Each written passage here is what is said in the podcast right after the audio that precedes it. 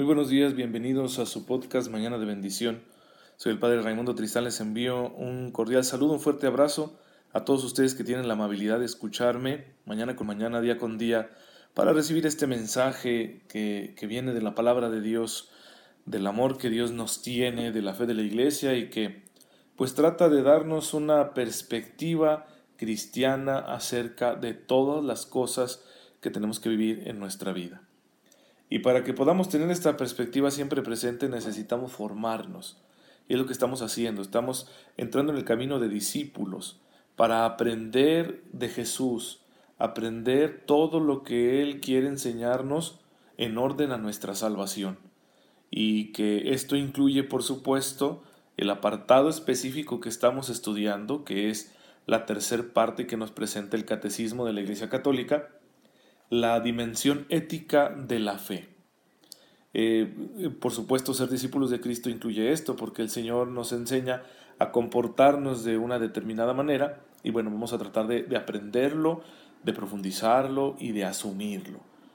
Nos, nos conviene, sí, nos conviene saber esto, así que por eso le estamos dando su tiempo, le estamos dando importancia a este grandísimo tema que nos va a ocupar bastantes episodios del podcast y que bueno, vale la pena, vale la pena porque es muy necesario que tengamos muy claro cómo debe ser nuestra conducta y de dónde nace principalmente, ¿sí? De dónde nace que, que en resumidas cuentas la respuesta va a ser del amor.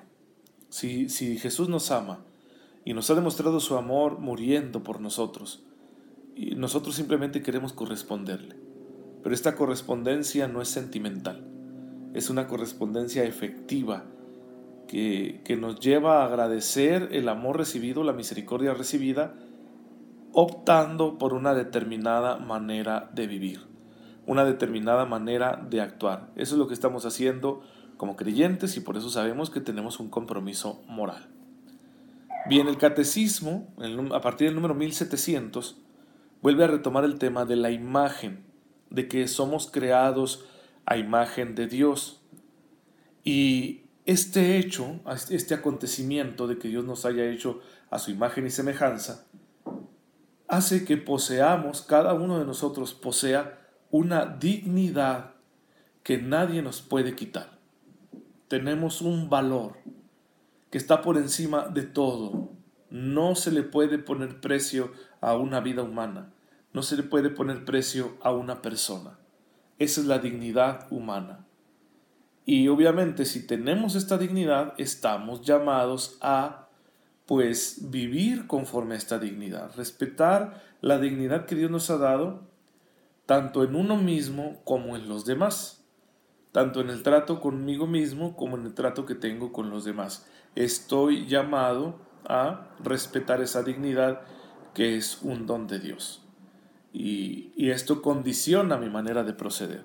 No puedo hacer cualquier cosa con mi propia vida, ni puedo hacer cualquier cosa con la vida de los demás, porque es imperativo, es una obligación, que yo respete la dignidad, la dignidad de la criatura humana que se encuentra presente tanto en mí como en el otro. ¿Por qué, sin embargo, vemos tantas conductas que son contrarias a la dignidad humana, tanto en uno mismo como en los demás. Pues la explicación teológica que da la fe de la Iglesia es que es a causa del pecado. La belleza original de la criatura humana está ahora opacada por el pecado, por esta desorientación que vivimos en la cual nos preferimos muchas veces a nosotros mismos en lugar de preferir la voluntad de Dios nos dejamos llevar por la búsqueda de satisfacciones egoístas, de gratificaciones momentáneas, y terminamos renunciando a la voluntad de Dios que nos llama a dar lo mejor de nosotros mismos. Y eso siempre atenta contra nuestra dignidad. Aunque sean cosas que parecen muy triviales y que no nos deben asustar, porque las hacemos todos los días, pero sí que atentan contra nuestra dignidad. Una persona que, por ejemplo, todos los días come de más, bebe de más o fuma, tú dices, bueno, no es un acto gravísimo. No, tal vez no lo sea. Cada uno de esos actos tal vez no sea en sí mismo un acto gravísimo, pero está destruyendo su dignidad porque está afectando su salud. Y Dios no le dio la vida para eso. Entonces ahí nos hace falta sobriedad, moderación. Ya sabemos que es una virtud difícil de practicar, la templanza. Pero la llamada está muy clara, decir, no deberías hacerte eso a ti mismo. Lo mismo sucede cuando afectamos a los demás. ¿Qué pasa cuando en una familia el, el esposo, el padre de familia empieza a ser infiel? Empieza a salir con otra persona, a tener relaciones con otra persona, a, llevar una vida afectiva con otra persona, ¿qué sucede con la familia? Los está lastimando, aunque ellos ni se den cuenta. Está destruyendo la dignidad de esa familia. Y en esos momentos en los que se deja llevar quizá por un impulso, por una carencia, y encuentra cierto placer, cierto beneficio en una relación pues que no está clara, que no es moral, entonces está atentando contra su propia dignidad, porque Dios no le dio la vida para estar haciendo eso. Y en esos pequeños instantes se olvida de los demás, lo cual es un pecado grave. Es decir, oye, no estás pensando, no estás pensando en el otro. No pensaste en tu mujer, no pensaste en tus hijos. No pensaste en los deberes que tienes ante Dios, de ser fiel a tus compromisos, compromisos que adquiriste ante su presencia. No estás respetando a tus padres, que quizás se esforzaron por darte la mejor educación y no estás respetando a la otra persona porque estás fomentándole ¿sí? una conducta pecaminosa y no estás respetándote a ti mismo, porque Dios no te dio tu vida, cuerpo y alma, como nos va a recordar el catecismo, Dios no, no te dio tu vida física y espiritual para que hicieras lo que estás haciendo. Ahí estás destruyendo la dignidad en ti y en los demás. Y el pecado tiene muchísimas consecuencias. Nuestra dignidad queda tan lastimada que luego nos volvemos esclavos de estas conductas, porque la voluntad se ve muy condicionada. Si tú realizas una acción pecaminosa una y otra vez, te vas haciendo esclavo, te vas quedando sin voluntad. Y una persona sin voluntad es una persona que está viendo cómo se destruye su dignidad, porque la voluntad es parte de la dignidad que nosotros poseemos. Por eso, hermanos, entendamos que el Señor quiere que respetemos esta dignidad y nos ofrece los medios para restaurar la dignidad perdida. Nos ofrece los medios para que volvamos nosotros a la plenitud de la existencia humana. Por eso, la escuela de Jesucristo, la escuela del Evangelio, es una escuela de perdón, de misericordia y también de sanación, de liberación de que si yo he maltratado mi vida u otros me la han maltratado, o yo he maltratado la vida de otros, podamos ser reconstruidos hasta donde sea posible por la gracia de Dios. Que se reconstruya nuestra capacidad de amar de nuevo, que se reconstruya nuestra voluntad para saber decir que no a las cosas que destruyen nuestra dignidad, que se reconstruya nuestra memoria para no estar atrapados en el recuerdo constante de las cosas que nos hacen sufrir, que se reconstruyan nuestros sentidos, nuestra imaginación, para no vivir atrapados en los estímulos que fueron los que nos llevaron al pecado. Todo esto es posible con la gracia de Dios.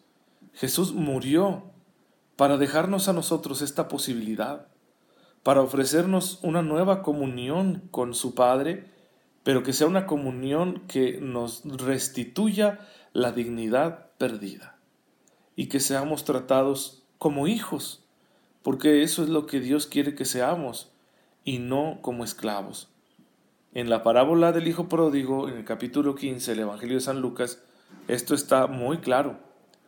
Porque cuando ese muchacho, después de haber pisoteado su propia dignidad con su mala conducta, y después de haber renunciado a la relación amorosa que tenía con su padre, vuelve, ¿verdad? Arrepentido, todo aguitado, como, como, como un perro, ¿verdad? Con el rabo entre las patas, sí, las orejas caídas. Sin embargo, el Padre le sale al encuentro. El Padre en la parábola representa a Dios. Y no le reprocha ni le castiga, sino que le devuelve su dignidad de hijo. Sí, dignidad que delante de Dios nunca perdió. Y entonces por eso el Padre de la parábola lo abraza, lo besa, se pone contentísimo, no le importa que venga todo sucio allá del pecado, y se lo lleva a la casa y le hace una fiesta. porque para el Padre siempre será un hijo amado. Y así tú y yo, que más de una vez hemos tomado caminos equivocados y nos hemos dejado llevar pues por ciertos placeres quizá o por ambiciones inútiles y hemos hecho lo que no está bien a los ojos de Dios y luego ahí volvemos arrepentidos. Yo me acabo de confesar ayer y, y pues sé de lo que hablo, ¿verdad? Decir, ay caray, pues aquí vengo otra vez, Señor. Te volví a fallar, volví a tomar mi vida, mi herencia en mis manos y hacer con ella lo que quise, lo que me dio la gana. Y vengo a pedirte perdón. En el mundo no se entiende, ¿eh? A veces pareciera que en el mundo el arrepentimiento es visto como cinismo, pero no, no, cuando hay sinceridad de corazón, cuando hay propósito enmienda, no es cinismo. Es que me di cuenta que estaba destruyendo mi dignidad y volví al único que me la puede restituir, Dios mi Padre, que misericordiosamente me perdona a través del misterio de la muerte y resurrección de su Hijo. Y en esa parábola, este Hijo recibe una dignidad, la recupera. Y de eso se trata el camino cristiano. Por eso en esta parte donde vamos a estudiar la teología moral, donde vamos a estudiar la dimensión ética de la fe católica, pues nosotros tendremos que hablar de pecado, por supuesto, de las diversas maneras como nosotros destruimos nuestra propia dignidad. Repito, en nosotros mismos o en los demás. Pero al mismo tiempo vamos a hablar de reconstrucción, de restitución de la dignidad mediante el acceso a la misericordia, mediante la reconciliación, mediante el perdón, y mediante ese sacramento concreto que existe para eso. Si el sacramento de la confesión, a mí me gusta llamarlo el sacramento del santo perdón. Y es un recurso valiosísimo que tenemos, que Cristo nos ha dejado precisamente porque Él sabe, Él conoce nuestra debilidad. Y para que estemos lavándonos continuamente en su sangre y seamos restituidos en nuestra dignidad, pues es por eso que Él nos ha dejado este sacramento en la iglesia. Así que es muy importante, aprovechémoslo, aprovechémoslo ya que lo tenemos, hagámoslo bien. Es importante que los sacerdotes nos enseñen a confesarnos bien, que haya catequesis para toda la comunidad donde se nos enseñe cómo sacarle el mayor provecho a este sacramento. Porque todos lo necesitamos, no hay uno solo de nosotros que no necesite continuamente acercarse a la misericordia de Dios mediante el sacramento de la confesión. Y bueno, pues gracias a Dios, gracias que por su infinito amor tenemos esta oportunidad. Ahora, cuando tú aprovechas bien la oportunidad de misericordia que Dios te da, cuando tú aprovechas bien, por ejemplo, la confesión, vas creciendo. ¿Sí? Vas de menos a más. Sí, Señor, antes yo pecaba con más facilidad, ahora ya no, porque el Señor te está haciendo crecer. Este sacramento no es simplemente así como que, ay, Dios es muy bueno y yo ya me arrepentí se lo dije al sacerdote y entonces por medio del sacerdote Dios me perdonó y ya me olvido del asunto. No, es que el Dios que te perdona todo, las cosas tan graves que a veces hacemos y que nadie más sabe, Dios te perdona todo en ese momento porque su amor es así de grande, pero al mismo tiempo es un Padre que te quiere ver crecer. Y en ese momento en que tú te arrepientes y acudes a Él, te está ofreciendo la oportunidad de fortalecerte de tal manera que no vuelvas a pecar. ¿sí? Que no vuelvas a pecar o que al menos no vuelvas a pecar tan gravemente. Bien, pues todo esto es fruto del amor que Dios nos tiene. Hay que aprovecharlo, pero solo lo va a aprovechar, hermanos, aquel que también ame a Dios. Es el amor a Dios el que nos mueve a aceptar todo esto. Si uno no ama, dices, ¿para qué? ¿Para qué, verdad? Si soy un pecador, si siempre ando haciendo lo mismo, ¿para qué me esfuerzo? Pero cuando amas y dices, yo ya no quiero lastimar a los que amo, y yo no quiero vivir indignamente, porque yo, yo quiero disfrutar de la dignidad que Dios me ha dado, entonces sí entras en este camino de continua conversión. Pues adelante, y voy a decir lo siguiente, aunque me muerda la lengua, ¿verdad? Porque luego sé que voy a tener mucho trabajo, pero confiésense. Confiésense, ¿verdad? La sotana al sacerdote más cercano que tengan y dígale, Padre, necesito confesarme. Y si tu situación fuera tal que de momento no puedes recibir la absolución sacramental, de todos modos, háblalo. Háblalo, y no solo para que hagas un ejercicio psicológico de desahogo, sino para que el ministro de Dios, el sacerdote, te oriente y te indique el camino por el cual tú necesitas hacer penitencia hasta que se llegue el momento en que sí puedas recibir los sacramentos. Bien, hermano, pues miren, este tema a mí me apasiona mucho, lo creo que, que, es muy importante porque además es muy práctico, pero terminamos aquí, vamos a seguir hablando de ello, vamos a darle gracias a Dios por esta enseñanza que hemos recibido y por la vida, por supuesto. Padre, gracias. En tu infinito amor, tú quieres olvidarte de nuestras faltas y nos das la oportunidad de reconciliarnos contigo mediante tu Hijo. Ayúdanos a aprovechar, Señor, este don todos los días de nuestra vida y a permanecer siempre dispuestos a volver a la amistad contigo para que tú reconstruyas nuestra dignidad. Te lo pedimos por tu Hijo Jesucristo, que vive y reina contigo en la unidad del Espíritu Santo y es Dios por los siglos de los siglos. Amén. El Señor esté con ustedes. La bendición de Dios Todopoderoso, Padre, Hijo y Espíritu Santo, descienda sobre ustedes y los acompañe siempre. Un gusto estar en contacto con todos. El Señor los bendiga. Háganme un rinconcito ahí en sus ratos de oración y nos vemos mañana, si Dios lo permite.